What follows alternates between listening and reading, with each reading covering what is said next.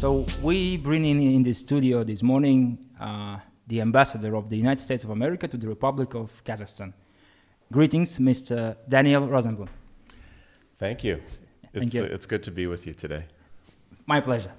Uh, just a little announcement also, uh, the English is my third language, or fourth even, so I would have many mistakes, so please forgive me. You and also an audience, my language skills is to be uh, improved. No, no worries. Your English is quite good, and it's your English is better than my Kazakh. That's it. Uh, how is your Kazakh going, by the way?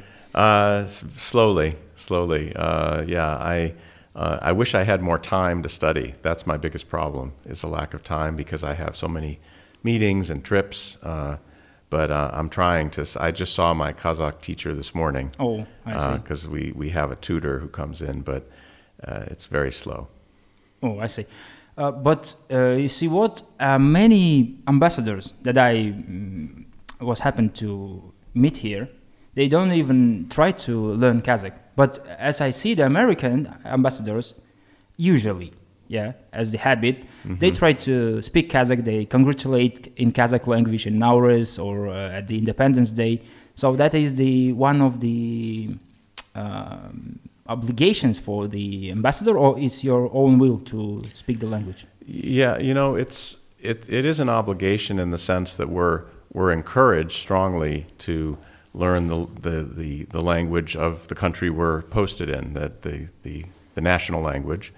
Um, but uh, in the case, in my case, it's also a personal choice because I think it's important to be able to at least say some things in the, the language of the people that you're serving, the country you're serving in. Um, I think it's essential to show respect. You're showing respect for their national traditions. And so, um, even though I'm at an age now where learning new languages is not easy, my brain doesn't work the way it did when I was uh, 20 years old. Uh, I, I still think it's important to, to, to at least try.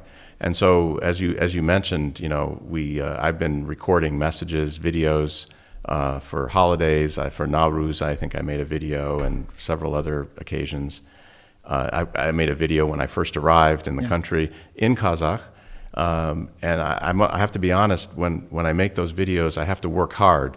I have to practice and, and I repeat over and over so that I can try to speak in a way that sounds uh, real, that sounds Oh. like I know the language. But, but unfortunately, when it comes to normal conversation, day to day conversation, I, I struggle uh, still. But, but still, I think people appreciate that I make the effort to, to, to do those videos and to, to s- at least say a few words in Kazakh. I see. Yeah. Uh, maybe we'll have this slight conversation in Kazakh. I mean, just the greetings, yeah. Сәлеметсіз бе, Елша Мырза? Сәлеметсіз бе? Қалайсыз? Ә, Жақсы, жақсы, ә, рахмет, өте жақсы. мен де өте жақсымын рахмет сізге келгеніңізге so th- the test is is approved um, it's really interesting how they start the conversation in usa so uh, as i know they're really good americans they're really good in the small talk Mm. not just like us Mhm. it's really hard to, to make a small talk in kazakh sometimes but uh, if you were the host how would you start the podcast i mean in american way with you know with the weather or with some with word Um, you mean if, if I was the host? yeah, well, yeah, how yeah. would I start? Uh, so you know, it's it's interesting because I listen to a lot of podcasts Mm. myself, and there are very different styles I've noticed. Um, what I like is when uh, the host starts with maybe some more personal question that brings out something about the person's personality, uh, and maybe makes them more relaxed because talking about yourself is almost the easiest thing that you can do. So the, for the guest, it, it helps. But I've, I've heard other podcasts where the host will go directly to some very substantive question, some, something very detailed. Uh, and it's just a different style. Uh, but um, I, I actually listened to one podcast uh, by a guy named Steve Levitt. I don't know if you've heard of Steve Levitt. He wrote a book 20 years ago called Freakonomics. Oh yeah, yeah. You know yeah. that book, Definitely. Freakonomics? Yeah. And uh, he has, I I think his style is just about perfect from my standpoint because he mixes the more personal questions with the questions about the, the theme of that person's expertise or some policy or something. He has a podcast that's called People I Mostly Admire. Oh, So it's people that I admire, but mostly, not everything. I mostly admire them. And uh, it's it's actually I, I guess I'm not supposed to be doing endorsements for other podcasts here because No, we're about okay. your podcast. But that's it's it, I like his his his way of interviewing. no, I see. Yeah. So maybe some personal questions also can be. Mm-hmm. Uh, so you came in November, yeah? Yes. Uh, if you and you was the ambassador to the Republic of Uzbekistan before, That's right. yeah. As the as the American, uh, what differences can you see between Uzbekistan and Kazakhstan? I mean, cultural differences, the the people, the way the the, the work is going on. Mm-hmm. Did you notice something?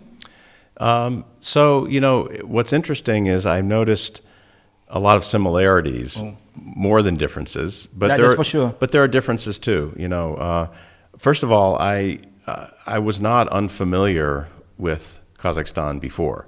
Even though I only moved here in November, I had visited many times. I have visited many times over the years, uh, including as far back as the early 1990s. I, I was in Kazakhstan Yeah. uh, when I worked in, in previous jobs before being ambassador. So, um, so I already had some familiarity with it. Uh, I mean, I think that uh, there's no there's no doubt that there's a lot of similarity because of the historical legacy. Yeah. Uh, the you know uh, both are Turkic peoples, right? And so there's language similarities and cultural similarities. Um, both uh, had a similar history of being conquered by other other nations and empires uh, over time, and uh, and then you know um, both have the common tradition of, of Islam, right? Of of, Right. of um, the Islamic tradition and culture. Obviously, you know you you notice some differences because of the nomadic tradition being so strong here and not so much in Uzbekistan. Although even in Uzbekistan there are nomadic people, and I was in Karakalpakstan Oh. a number of times, and you know, and so I see the similarities there. So I see it as more as a like a spectrum of Central Asia, uh, where you know, just as in the color spectrum, the colors uh, blend one into the other, and you go from you know, you start with the purples and the blues, and you end up with the I don't know the the, the yellows, Yeah. but in between the colors look kind of similar as you as you go along the spectrum, and that's the way I see Uzbekistan and Kazakhstan. Yeah, that's the point. Yeah, we are the one region, Mm-hmm. and we have a lot of similarities, and the, a lot of things uh, we have to do together. Yes. That's what kind. Of, Now we can see. Yeah, all the states or the presidents of the states come to China, for example, Russia, to deal with the third party. Mm-hmm. Let's say so. Yeah. Uh, only together because they to get together they can stand the some some power. yeah. And when it comes to USA, when you say that you're from Central Asia, uh, mm, usually American, average American don't, doesn't don't understand what, what, what is a Central Asia. You're an Asians. We know the West Asia, we know East Asia, we know Asia, Asia Pacific, we know South, but Central Asia, who are you? M- You're Middle East, or you what? Or you post-Soviet? It's it's really a problem. Yeah. I mean, I'm sure you experienced this when you visited the United States, and I, I experience it all the time. Most Americans don't know anything about Central Asia. That's something I try to change myself by going out and speaking to, to people. I go to sometimes I go to universities and talk to students in the United States, and uh, try to make them understand what Central Asia is, uh, why it's important to the United States. Um, but uh, but you're right. It's not. There's there's a lot of uh, misunderstanding or ignorance, uh, and too much of um, people's understanding is based on the location alone. So in other words, the, the first thing you usually you say to tell people is, well, it's between Russia and China and Afghanistan and uh, India, you know, sort of sandwiched in between. And but the problem with that, I think, is that it it you're defining Central Asia in terms of other other countries. Oh, I see. And I think Central Asia has its own identity and its own importance, regardless of the fact that it borders on Russia, it borders on China, and so on. Um, but uh, but to explain to people why it's important, you do have to start with the location. Um, I see. Yeah. You know what? Uh, I was on the home hospitality in New Hampshire, and there was a very interesting situation when they brought hummus and they say that's your national dish please enjoy Oh. yourself Uh, maybe they mistake with the hummus or maybe they thought that as the middle east yeah, they probably mistook, mistook it with Middle East, Yeah. Central Asia, Middle East. They must have thought. Did, you, did you try uh, kumys for example Yes, I have. Uh, how do you like it Um, I, I, I like it. I, I, you know, I haven't yet gotten to the point where I can drink a lot of it. you know, I see sometimes when they bring uh, out at a meal, uh, some of my Kazakh friends will just, you know, drain Yeah. the whole thing, and I do sips. but, uh, but I actually really like it. It's a, it's a unique taste. You know, it's not. We have nothing like it in America. I would say. And the shubat did you try this This the camel, the Camel camel, milk, milk. yeah. I have tried it, um, and I, I don't like it as much. I have to say, as kumys. Me Uh, too. yeah, that's okay yeah, but it's also interesting taste. Yeah. Yeah. so uh, you have been here before yeah Yes. What was the first expectation before you coming here in 90s about Kazakhstan? What did you supposed to see when you were coming? Did you Hmm. Yeah. remember? Can you recall? You know, um, first of all, when I first came was just after the Soviet Union had broken broken up.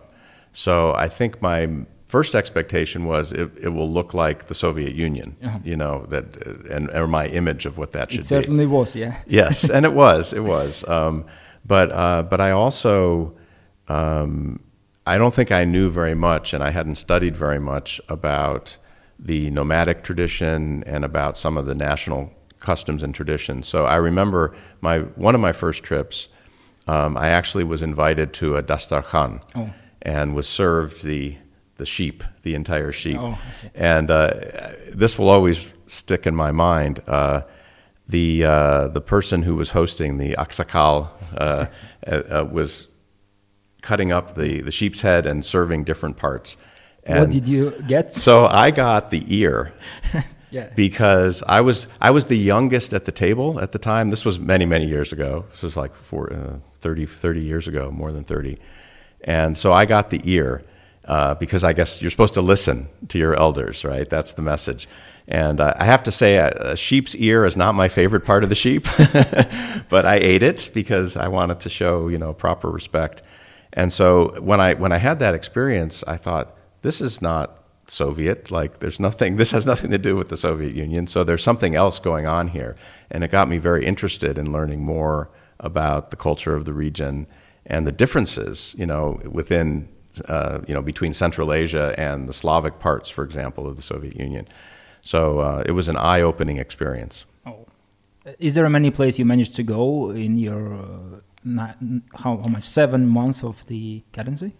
Uh, yes, I have started to do some regional travel, and uh, and that's I, in some ways I, it's my favorite part of the job. I, I like traveling outside the capital. I mean, I like being here in Astana and as well, but traveling outside is just so interesting and different. Uh, cultural experience. Uh, cultural experience. So I've been so far. I, first, I went to Uskamin. Oh. Uh, that was in January. Then in March, I was in um, Petropavlovsk. I see.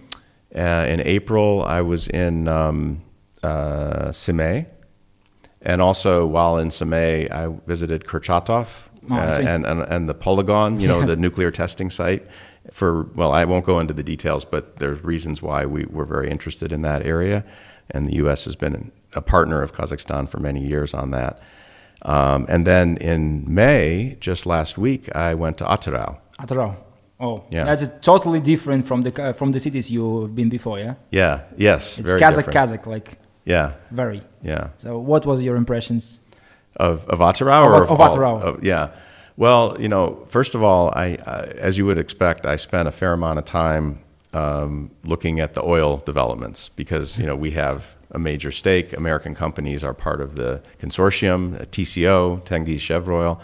So a lot of my visit was spent on that. But um, but I also had a chance to meet with young people, uh, some of the alumni of our programs, uh, some uh, NGO uh, activists. Um, I had a chance to um, meet the Akim. Uh, although actually now that I, I think I met the deputy Akim because the Akim was ill. He was ill that day, unfortunately. Uh, but uh, and actually, one thing I noticed to your point about um, you said Kazakh Kazakh is a lot. I there there were a lot more people speaking Kazakh uh, as the the first thing that they s- spoke. In Yeah. other words, you know, they didn't go back and forth. They just in my meetings they would just start speaking in Kazakh, um, and so I did notice that. Um, so yeah, and it was. Uh, I mean, Atyrau has had a lot of development in the last twenty or twenty-five years because of all the investment, um, you know, in the in the oil production, and so there's a lot of new buildings. But as we walked around the city, I also saw something of what the old the old city was like, and uh, and I it, it was it was quite interesting. Oh, I see. So, uh, if you had some expectations of Kazakhstan, yeah, and now you can see what is wrong and what is right. Uh, what was the? I mean, in contrary, what Kazakh, as you experienced, do think about the United States? What is the image of the United States in Kazakh mind? Hmm. Is is there any insights, for example? Uh, so the image of the United States, I think, you know, I think it, it varies a lot from person to person. I don't, I, I, I haven't yet found a common idea about the United States in everyone I've met. You know, um, I mean, some people, of course, who visited the United States, like you and, and many others I've met, I think have a more um, uh, complete view, view uh, because they've seen Americans in their own cities, in their own homes, and they. I think one of the things that they have realized is that Americans are normal people, like you know, who have families and who care about their kids and about education, And bills to pay and who have others. bills to pay, hardworking, you know, all those things, and and, and in that sense, they have a lot in common with Kazakhs. Uh, so, uh, but of course, there are lots of people. Most people have not visited the United States and have not had that kind of experience. And for them, I think their image is shaped either by popular culture. Oh. You know, they have seen American uh, musicians or um, athletes Movies. or or and movies exactly. Um, heard American music, watched American movies, and so they may have a certain image that maybe everybody lives like a like a hip hop artist or something like that. I don't, I don't know. That I'm would just, be beautiful. I'm just speculating. Uh, Maybe but- in Detroit. yeah, it may be in Detroit, uh, but uh, which of course is not very accurate picture of of, of our country as a whole. Um, I, I imagine that there are some Kazakhs too, but to be honest, I haven't met too many of them yet. Uh, who have whose whose image is shaped by some of the disinformation that's out there and the, the propaganda that we get, especially coming from from Moscow, um, about what's happening in the United States, uh, and uh, and they, they might think that the U.S. you know their image would be it's a place that there's chaos and violence and you know all, all sorts of terrible things happening, crime, et cetera, and that's that that defines America. Um, obviously, we have problems. We do have issues and you know um, uh, challenges that we face every day, and Americans face. But um, but you know it's it's I think it's very sad that the image that comes across from some of this disinformation is um, is very distorted. It doesn't reflect America, and I wish more Kazakhs could go visit and see what it really is like. Yeah, I see. Yeah. But you know what? I I have many friends or the people I know that says that America is well, what what they know is things about the social injustice, like racial segregation, etc., etc. That's an old myth from the Soviet time also. Uh, capitalism in very harsh sort of way, Mm-hmm. uh, LGBT, etc., etc. But then I realized that most of them are trained for the uh, green card. Right. So, so that, that that is really interesting. On the other hand, they have uh, will to they want to live in United States also. Mm-hmm. So it's not just like they hate it or have some dif- information. They do understand. Right. Maybe the risk they have to take with with this kind of Yeah. yeah. but as you said, the pop culture, yeah, the American soft power, as as we say, because uh, Mhm. when you are in America and you, you know, telling them about the Office series, The Soprano, etc., etc., music, uh, Mhm. not even the music, the the people ha- who has the some podcasts in in US United States, and they ask, how do you know it? How do you know it? Man, all all the pop uh, pop culture from America is known in the world. You, it's, Americans do not understand. hmm uh, how big this impact is. Everybody knows about this, Yeah, yeah. and that is kind of soft power, as I understand.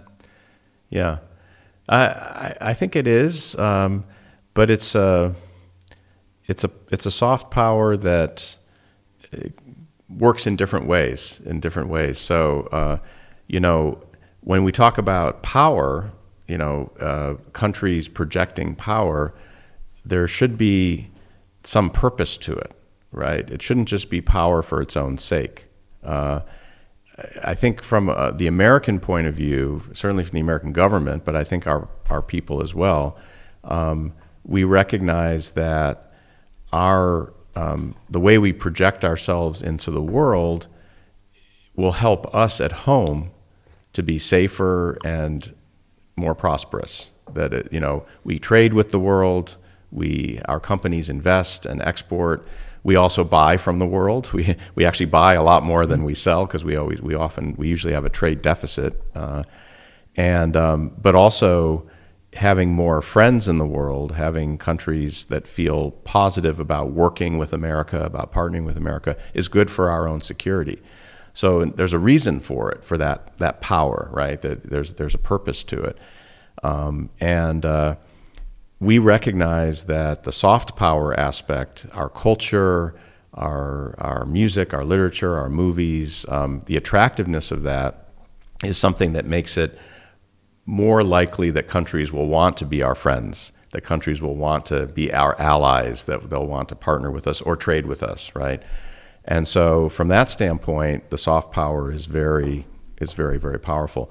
Sometimes, going back to what I was saying earlier, uh, the soft power can can be a little bit misleading in that if people have a certain image, you know, shaped by the particular American movie they've seen. Yeah or the uh, the kind the style of music or whatever it is, um, their image of the U.S. is that that's all our country is about. We're just about that one, uh, you know, uh, rap star or whatever, and and that that's probably not necessarily the way we want to present America to the world because we're we're about more than that. But on balance, I think our soft power is a, is is a very is very important for us and I also think it's brought a lot of gifts to the world because uh, there's a, you know, the thing that makes that American culture so attractive to so many people, I think, is that there's an there's an energy behind it. Uh, it's a, there's a there's a freedom and energy, freedom of expression, freedom of to be creative, and freedom to innovate, right? And that also accounts for why economically we've been so successful over the years because our our system produces a lot of innovation new inventions, new technologies, new ideas.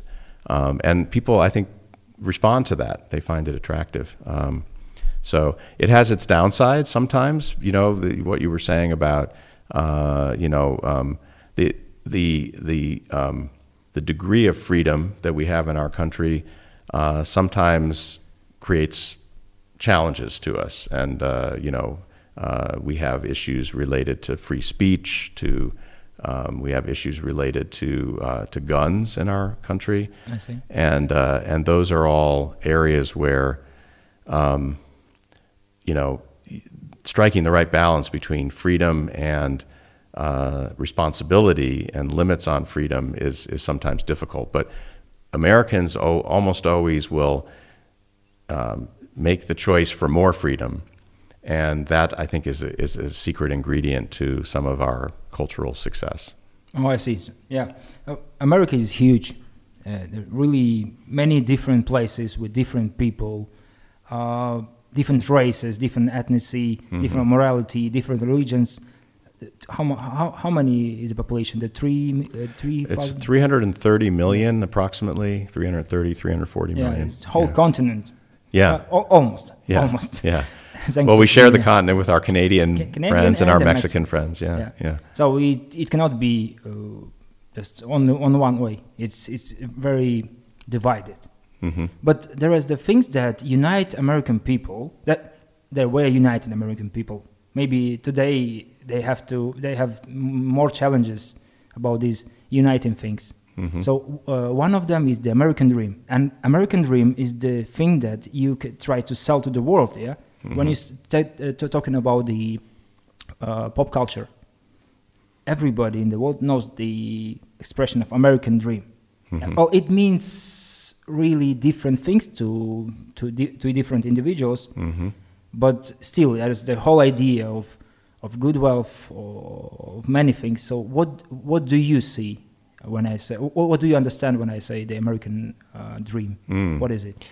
So yeah, that's that's a really good question, and you're absolutely right that uh, that it means different things to different people, even in America, right? Uh, uh, I I grew up believing, probably from my parents, that the American dream was the um, the ability to to live freely without um, uh, the government telling you what to do all the time, um, or or anyone else really in society, to live freely, to make your own choices, to have choices, and to advance in your career, in your in your uh, family life, um, as far as your talents could take you. So, in other words, re, it, it, the American dream is that talent and knowledge and hard work will be rewarded Oh, I see. so that you can you can do better than your parents did. You know, have, uh,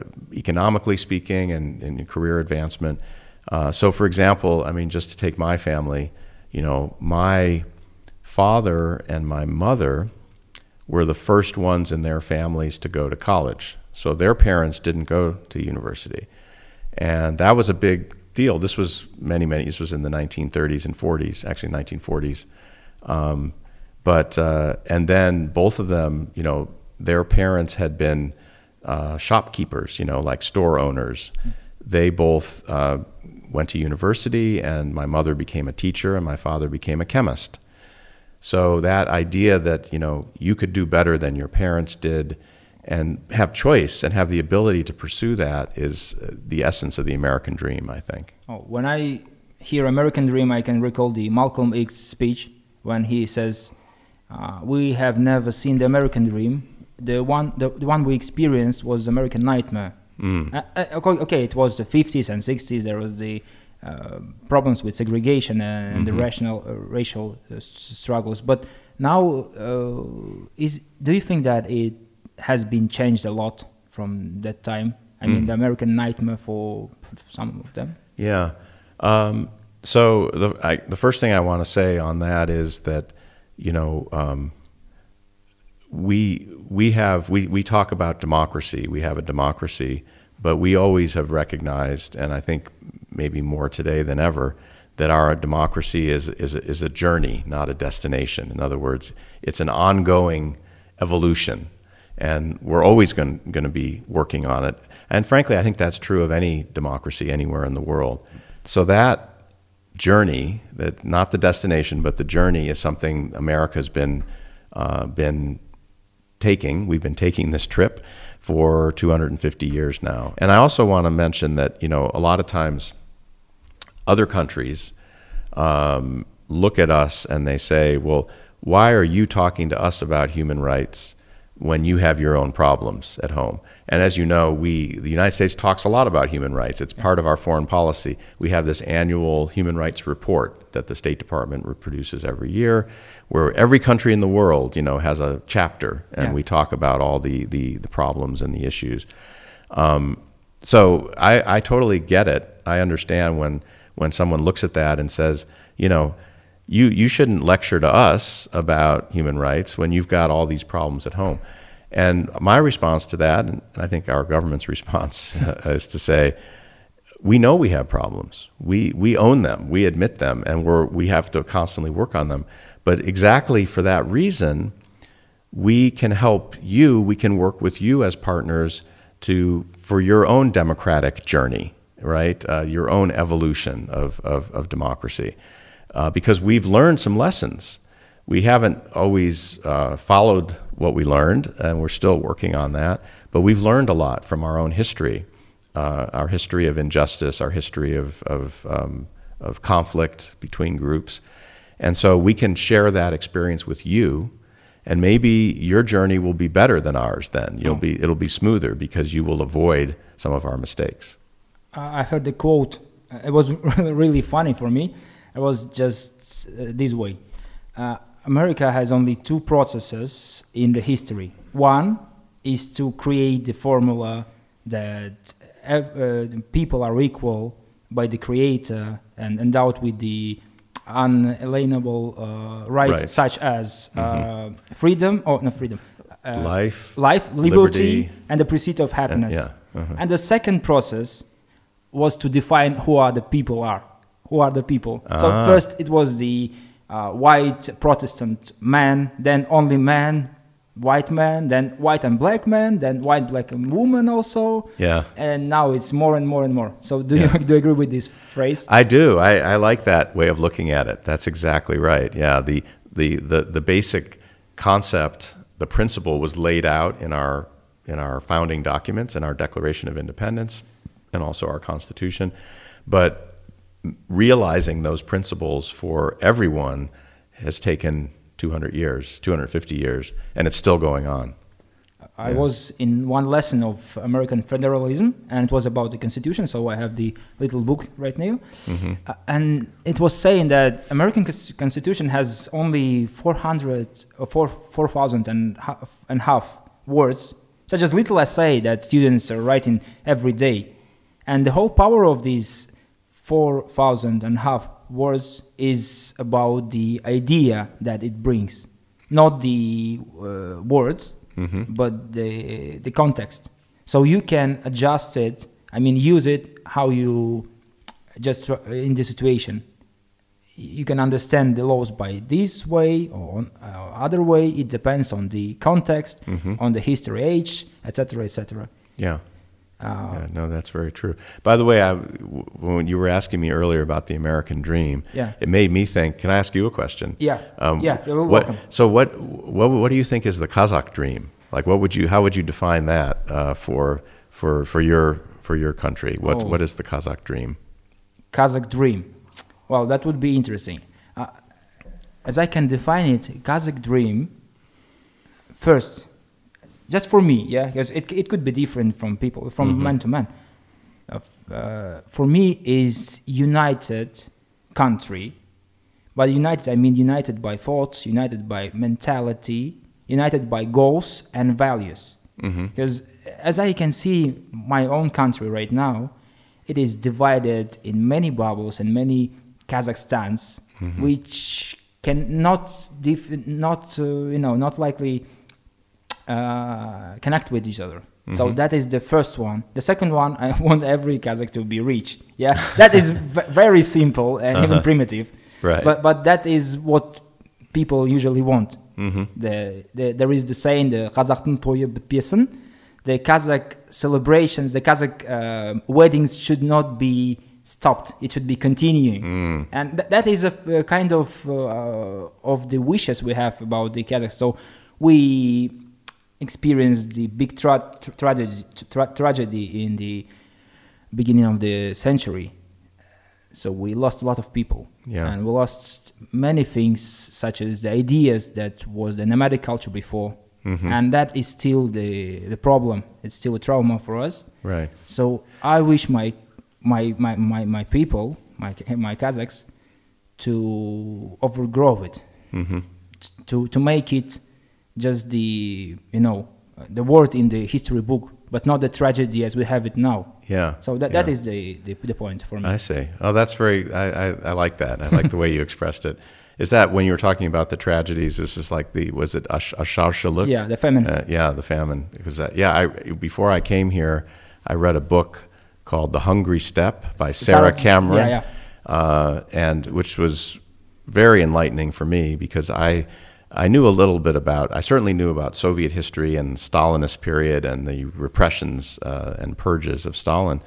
But I had never read the details about the, the, the famine here in Kazakhstan, and I was horrified, especially because the impact was on a per capita basis was actually worse than even in Ukraine.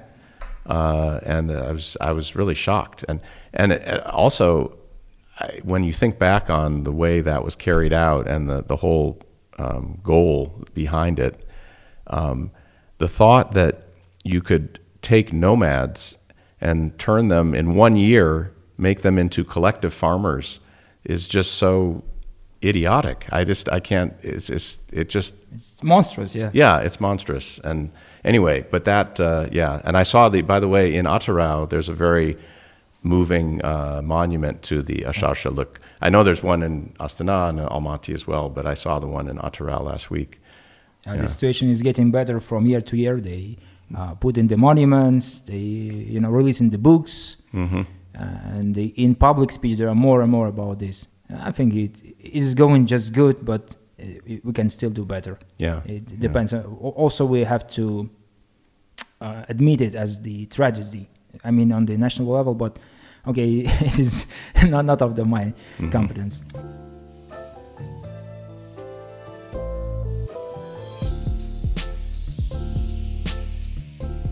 You have mentioned the events that are sponsored by the embassy. You have a lot of them, yeah.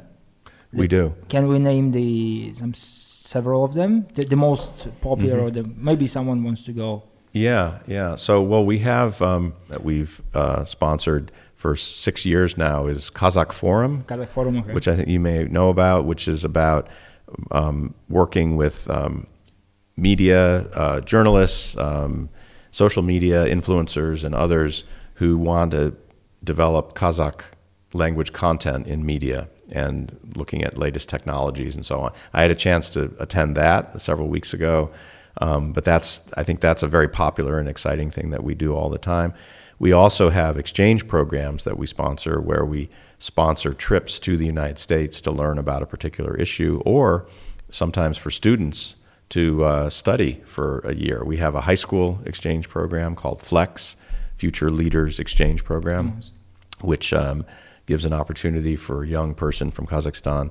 It's not only for Kazakhstan; it's a it's a much bigger project, but but I think we're sending maybe about hundred uh, high school students each year to live with an American family and go to high school in in America.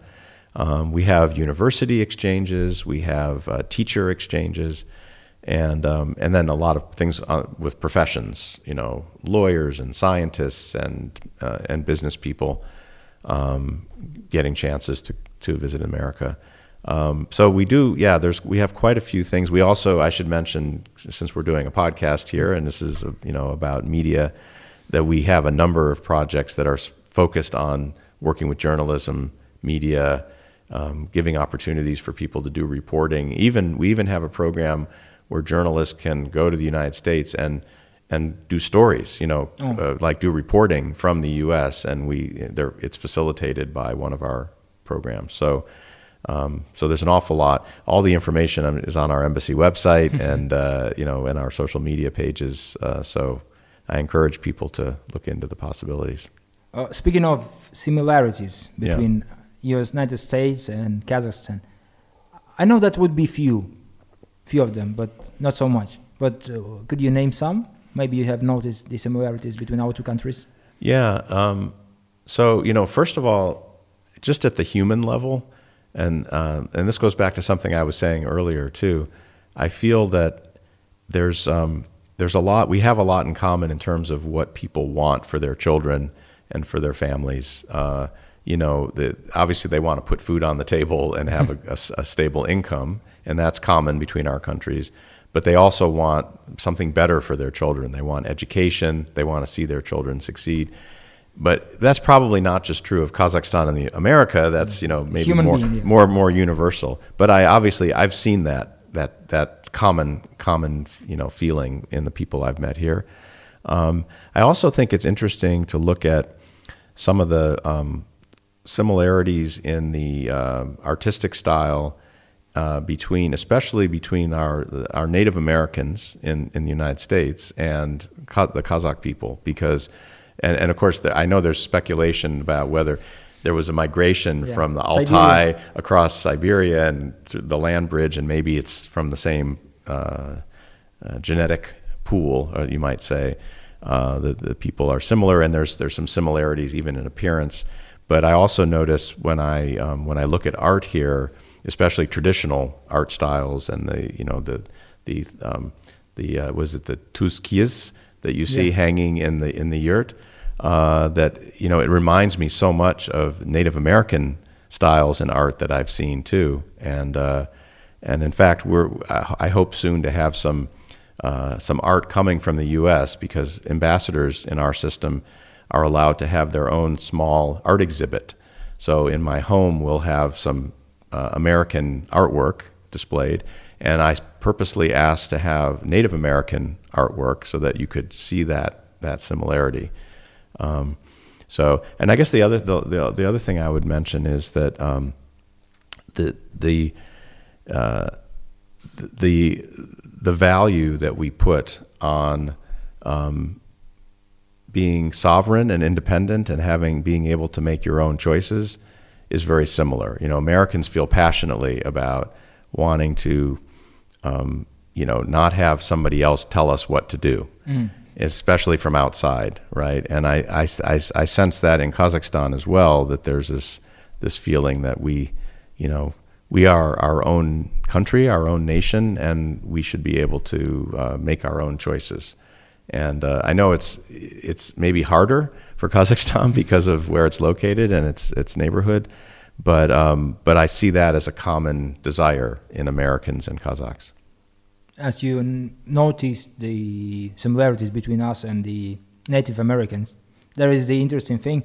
Uh, you have the Native American History Culture Museum in Washington. Yes. DC, yeah. Yes. And when I was passing by, the, our guide was saying that there is no corners there because uh, Native Americans they believe that in you have the bad spirits in the corners. Oh. As a in our traditional homes, the yurta we don't have corners too either. Mm-hmm. So yeah, maybe maybe yeah. that was one of the similarity. Yeah. Did you happen to listen to modern Kazakh music, for example? Um, I've heard I've heard some. Yeah, I uh, and uh, so yeah. I mean, I've I've heard I've heard a few a few examples of that, but I'm not. I, am far from being an expert. You you can educate me on who who I should listen to. What kind of music do you like? Um, you know, that's a that's a complicated question oh. because I like a lot of different kinds of music. Uh, I um, you know. It, I've had different influences, musical influences on me yeah. over my life. When I was when I was a child, my parents were an influence, and they brought classical music into the home, and I listened to you know Bach and Mozart and all the Vivaldi and all this great classical music. But they also, my parents were very much into uh, blues mm. and jazz, so we had a lot of that in the home that I listened to as a child as well. And then when I was a little older, my sisters, I have three older sisters, and they were bringing music into the house. And so through them, I started listening to the Beatles and the Rolling Stones and all the, the rock music of the 60s and 70s. Um, and, uh, and also, they, there were, I don't know, the, these names may be less familiar, but James Taylor, Carole King, um, Joni Mitchell. Joni these Mitchell. were, yeah. So these are like sort of what we would call folk, folk oh, yeah. rock or folk music. Uh, and my sisters kind of introduced me to that. And when I got a little older, um, I was uh, I had a friend who was a few years older than me who was kind of my musical uh, advisor, and he would tell me who to listen to and and uh, you know show me new people. And then I started I, I got into David Bowie. Oh, okay. Uh, and uh, Elvis Costello. I don't know if you know who that this is. yeah, he's British as well. British invasion. yeah. Yeah, the British the, the second British invasion um, and uh, Neil Young and some, you know, th- so this was what I was listening to a little bit later.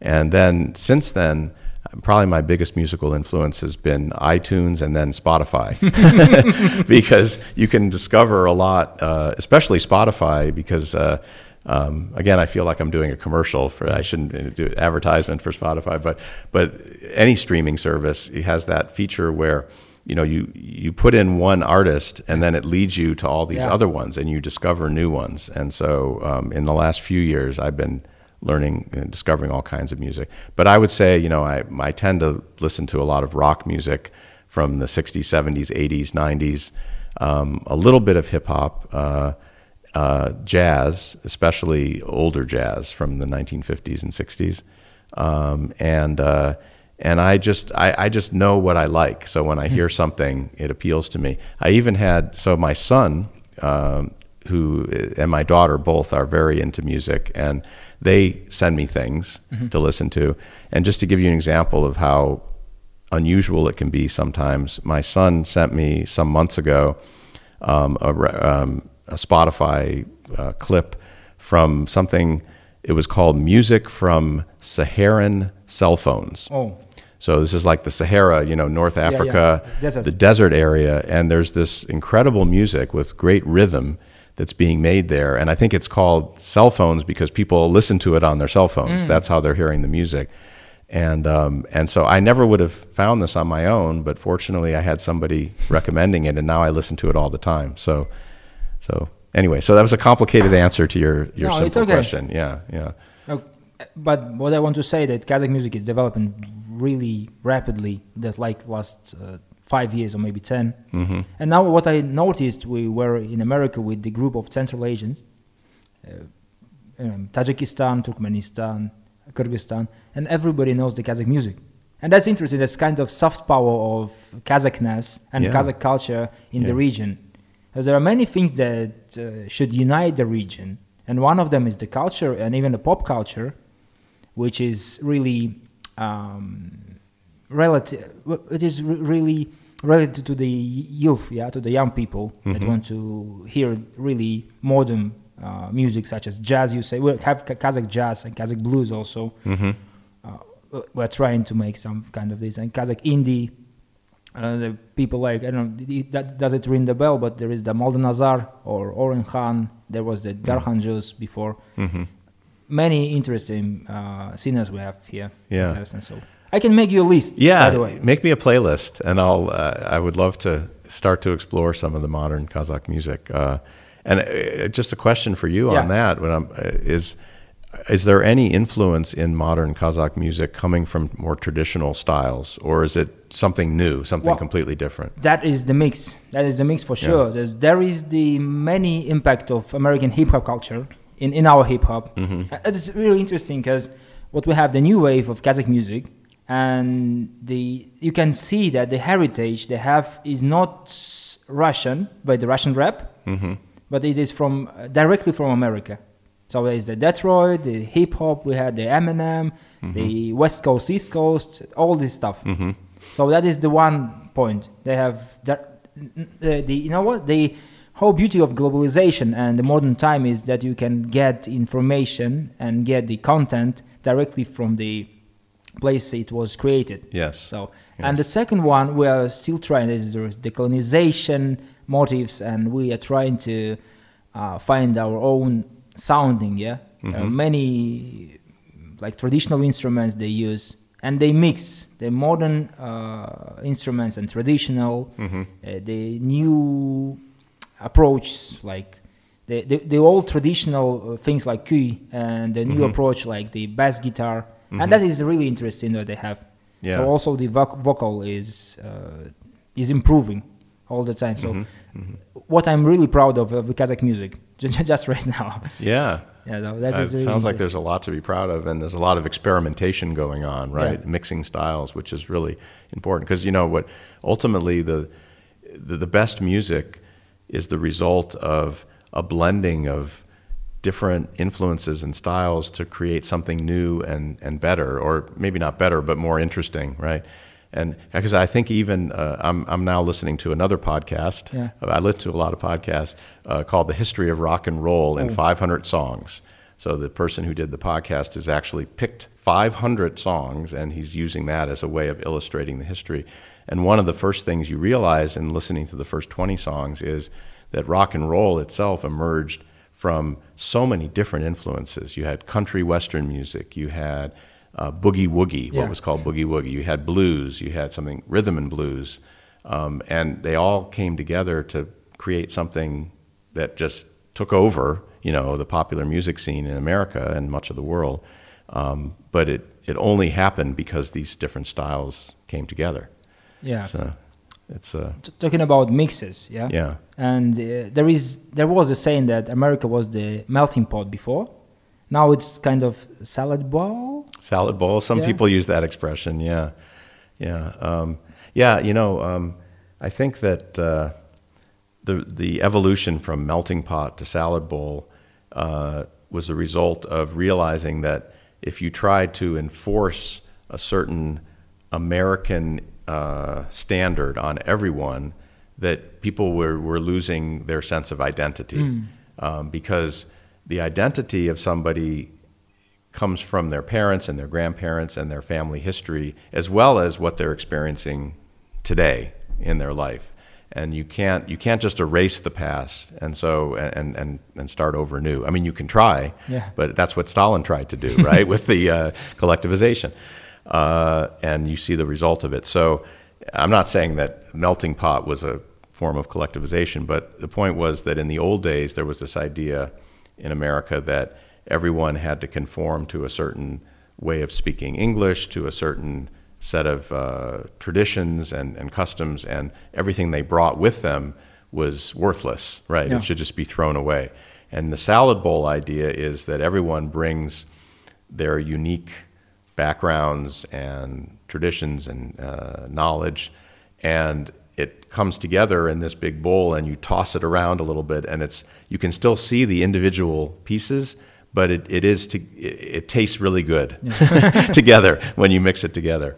So um, so that's that's the idea there. But I do think you know it's important to to recognize that America is a, a country that's the product of people moving in from somewhere else. Obviously, Native Americans are the exception to that, and there's a whole story of the way they were treated over centuries that's horrible, and Yeah. there's lots of you know things that we we we Americans feel bad about and, and try to make make better, but we can't change now what happened then. But so that so that's part of the American story too. But much of America today is all made up of all these immigrant groups who came over centuries, and um, and one important value that we try to preserve as a country. And again, I'm not sure that every American agrees with this, but I think the majority do. Is that our strength as a country is from that diversity. That the you know uh, diversity equals strength, especially when you can get the salad bowl going and, and mix it together in a good way. So, um, so that's, that, that's very important to us. And it's something when we engage with the rest of the world and we have dialogues with governments or you know, civil society around the world, we, we talk about our own experience as a country of immigrants, as a country of diversity, and we hope other countries will find the way to benefit in this, from diversity too. Yeah, the time has has changed. Yeah, uh, it was like I remember there was the Ministry of uh, Absorption, I think, in Israel. It was about the uh, people who were coming, the Aliyah, or called the waves Yes, from yes. the Soviet Union, etc., etc., and from Arab countries before. So they would need to incorporate in, in Israeli society. Mm-hmm. But now, like two years ago or three years ago, it has changed. It was Minister of Integration. Because Ah. integration is the is the current word uh, and it is more accurate. It's Right. not about erasing all the heritage you have had before and Right. become the citizen of new country. It's about including you, but also uh, saving your own identity as the as, as the uh, of your ancestors, for example. Yeah, And also yeah. when you s- we tell about the mixes and the immigrants, the American cuisine itself Yes. when they they say that uh, Americans that's all, all, also about the stamps. Today I like want to be the myth breaker, yeah, myth buster.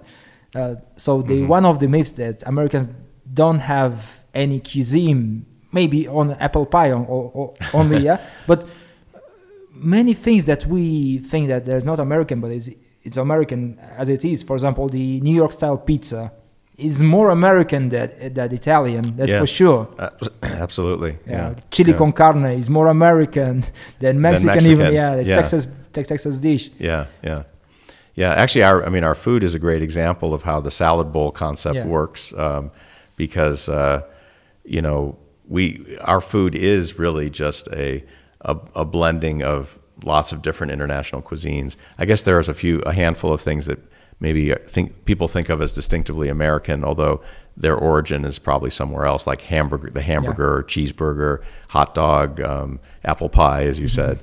Um, but uh, although I imagine the apple pies were made in Kazakhstan before they were made in America, since the apple comes from Kazakhstan, right? But uh, but uh, but what we've seen, as you as you pointed out, is that the cuisines of other countries come to America and then get uh, twisted a little bit or changed in Yeah. small ways to make them more delicious for Americans who they like it more, and then that that food gets exported to the rest of the world as as um, something distinctively American. So that, that's true all all across the board. And we're I feel I feel lucky to um, when I'm in America to have these so many choices of Yeah. the kinds of food I can eat, and that's you know that that's a blessing. I for me anyway. I like it.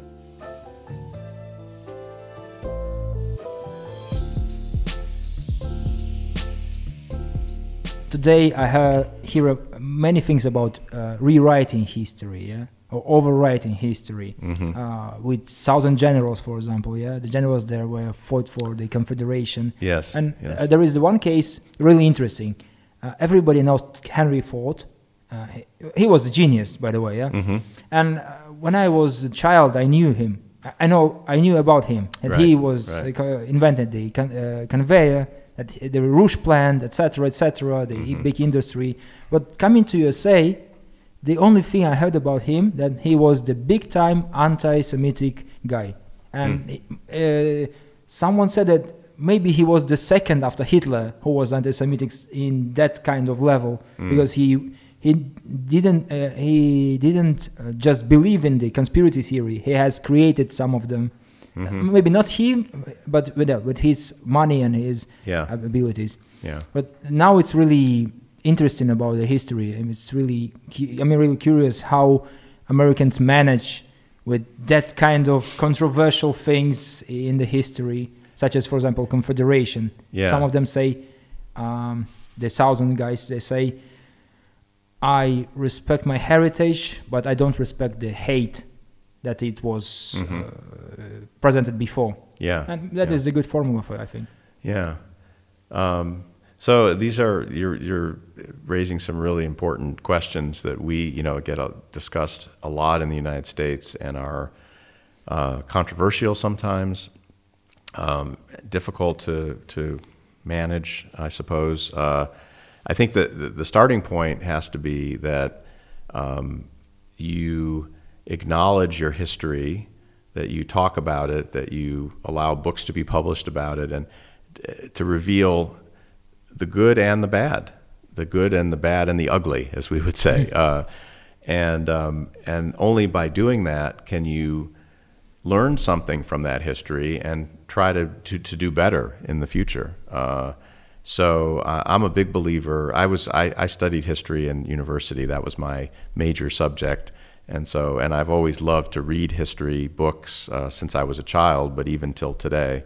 Uh, so uh, so I I think a lot about about these issues. Uh, so it's very important to to come to terms with with our own history. Uh, the Confederacy in, in, in the Civil War um, was, you know, fighting a war to uh, split the United States uh, to make it into two countries, and um, you know, uh, according to our president at the time, Abraham Lincoln, and most people since, what they were doing was illegal and uh, against the Constitution. But more importantly, uh, or just as important, they were, you know, the cause that they were fighting for, the reason that they wanted to be separate was to protect the institution of slavery.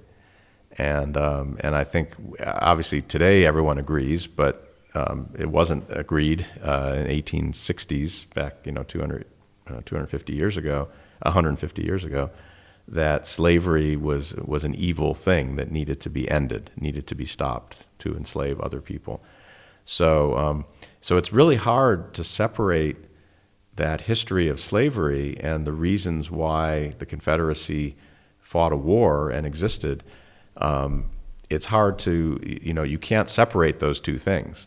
And so I completely understand why many people in America now, uh, and I think this is, you know, this is supported by our federal government and by President Biden too, uh, want to change the names of things uh, that are named after Confederate leaders um, that want to uh, stop showing the, the Confederate flag. Um, and uh, while I do understand why there are people who in in the South primarily who feel that there's something about their their own heritage that needs to be preserved and remembered, I think there are ways of doing that without having these symbols of, you know, the name, a military base named for a Confederate general, Mm. or flying the Confederate flag uh, over the state capitol, which used to be the case in many southern states.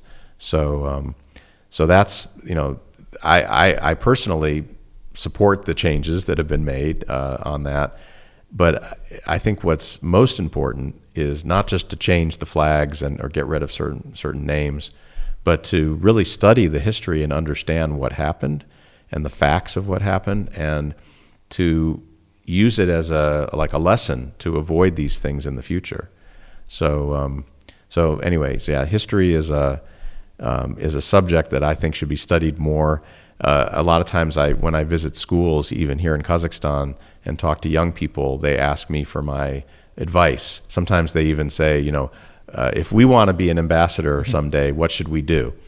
And one of the pieces of advice I give them is study history. I do agree absolutely. If the one who doesn't know the history will most probably uh, repeat it once and once again. Yeah. And we had a lot of things in history that I don't want to be repeated anymore. Yeah, Just yeah. no, n- uh, never again, as they say. Yeah, in Right, Holocaust, for right. example. Yeah, exactly. And actually, you know, there's a there's a I I think this another quote uh, from a famous person, the American writer Mark Twain, Oh. one of our famous writers. Everybody knows him. Everyone knows Mark Twain.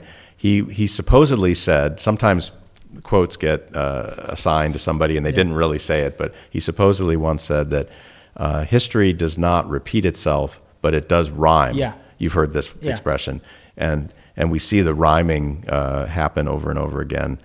Uh, unfortunately, uh, even even in our day.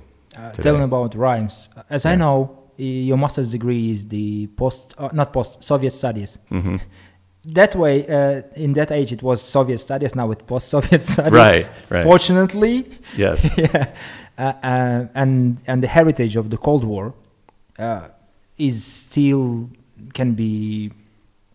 Uh, I mean, you can still feel the the heritage of the whole Cold War. It didn't uh, disappear. It's still uh, with us. hmm And uh, after the Cold War, there was a very interesting moment, as I understand. I, I was really little that way. It was Mhm. a kid, Yeah. and I cannot recall. But what I can read or can see in the movies, there was the moment then the liberty and freedom has prevailed. Yeah. And also, the Fukuyama releases his writing, the end of the, The end history, of history. Yes. and the liberalism will prevail, it will dominate, etc., etc. But in uh, 30 years that has passed, we can we can definitely see that the, this model doesn't work. Mhm. The uh, the history never ends, and the democracy and liber, uh, liberty, liberation, of freedom, they are not particularly can be imposed, for example, yeah, or included in some systems. Uh, Mhm. Everybody, the, the diversity is not even in the United States. Diversity is the global one, Mhm. and uh, sometimes we have to celebrate the differences between us also. Mhm. Yeah, but uh, and the demo- democracy that was imposed, some kind of didn't work. For example, in Afghanistan or Iraq, and it, it was also supported by the military presence, Mhm. which didn't help, as as we can see. So the soft power is is the one that works, as I know just right now, and Mhm. it is the it's the thing that America can offer to the world. But uh, going back to the Cold War, so you were living in the time.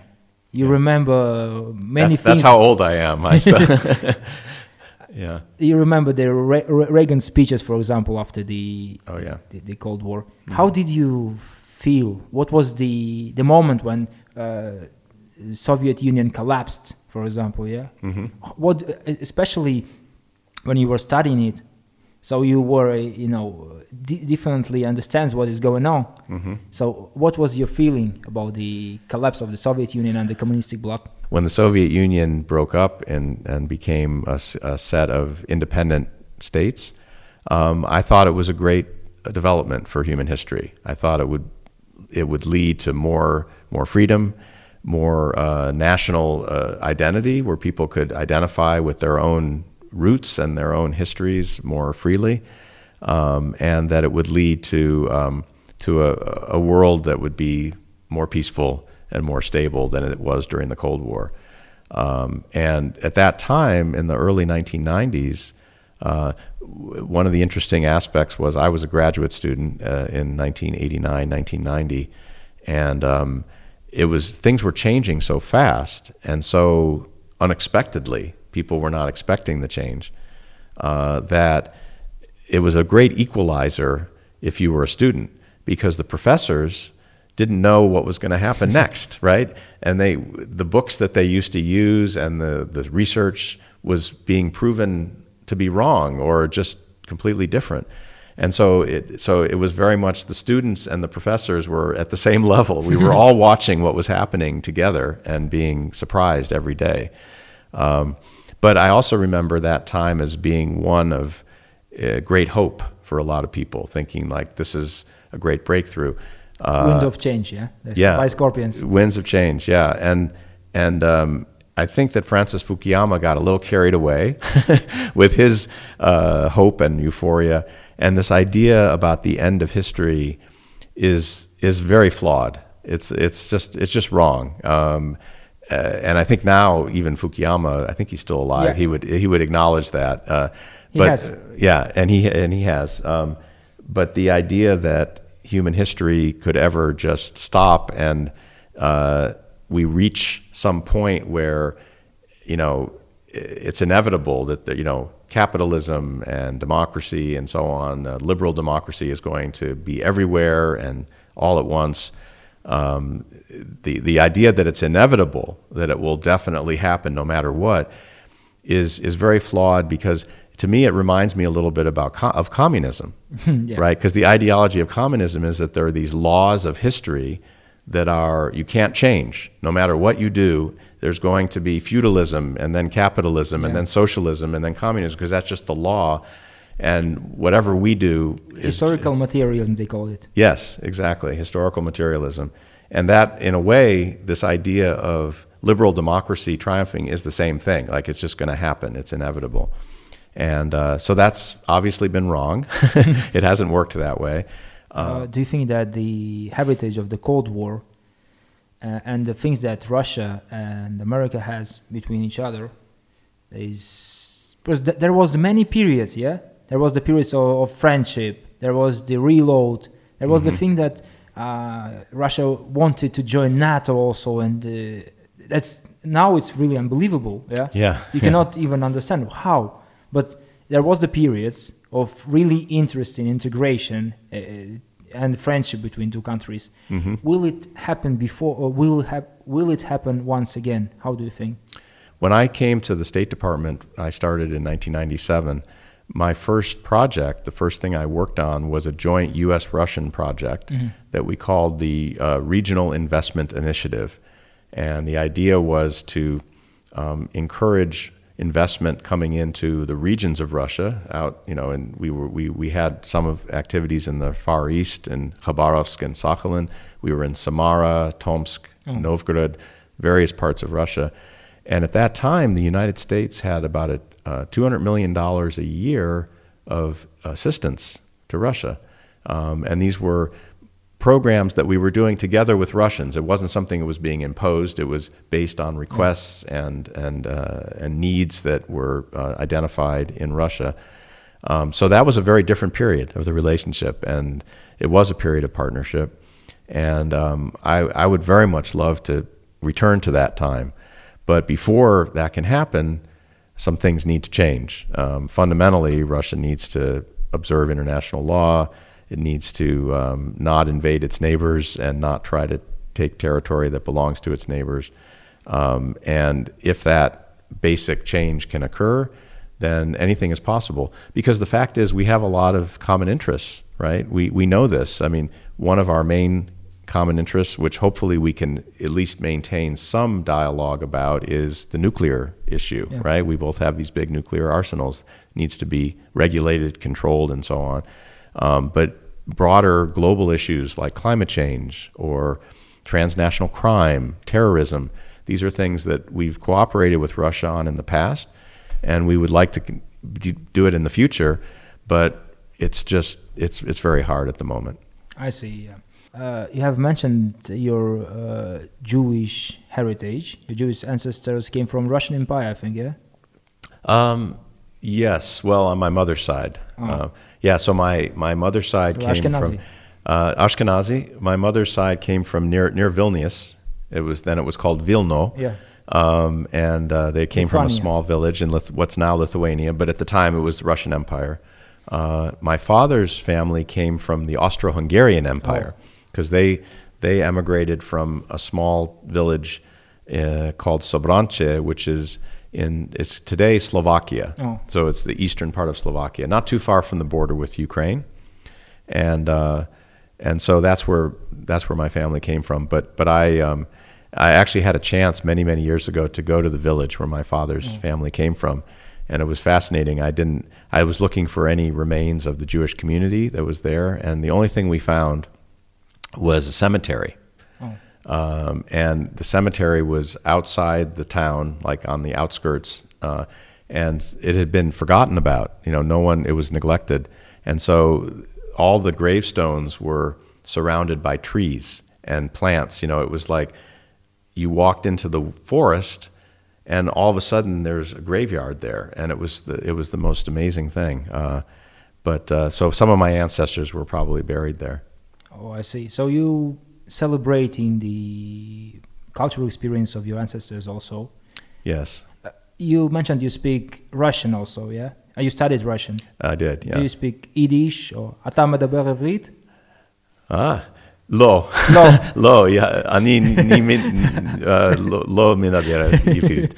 Uh, that's that's very impressive. Uh, no, I I when I was a kid, uh, we did study Hebrew at Hebrew school. Like once a week, we would go to the synagogue and study Hebrew.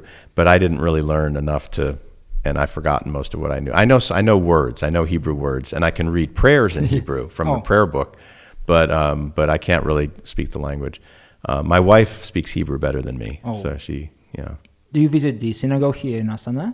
I have, yes, I have. Um, I've been. I was there at uh, Hanukkah, the time Oh, of Hanukkah, uh, and um, and I've uh, I see the rabbi uh, Rav Shmuel, who's the head of that synagogue, often. Um, but um, yeah, I mean, it's it's a very impressive building. I have to say, it's beautiful. So the Judaism is the part of your culture. It means very very important for you also Yes, as the cultural heritage of your people. It is. It's important to me. Um, I was raised in a family that really valued uh, Jewish traditions, celebrated all the holidays, uh, and um, studied Jewish history. Again, going back to history, we, you know, my father um, would teach me things. He would read books with me. Uh, it was very much a part of my my upbringing. But I have to say that you know one of the great opportunities I've had here in Central Asia, first in Uzbekistan, now here, is to learn more about other religions and to visit houses of worship. Uh, I've been to many, many mosques in the last four years in this region and had a chance to talk to imams and so on. And also to Orthodox Church. I've been to the Orthodox and the Lutheran Church here in Astana.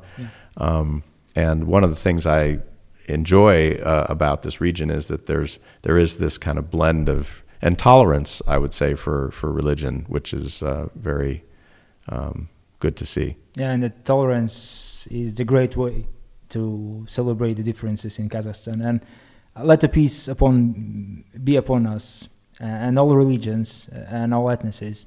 And uh, our Kazakhstan will grow stronger and be a much better place to live for our kids also. I Mhm. thank you for the conversation we had. That was the pleasure for me. Thank you. Thank you. It was for me too.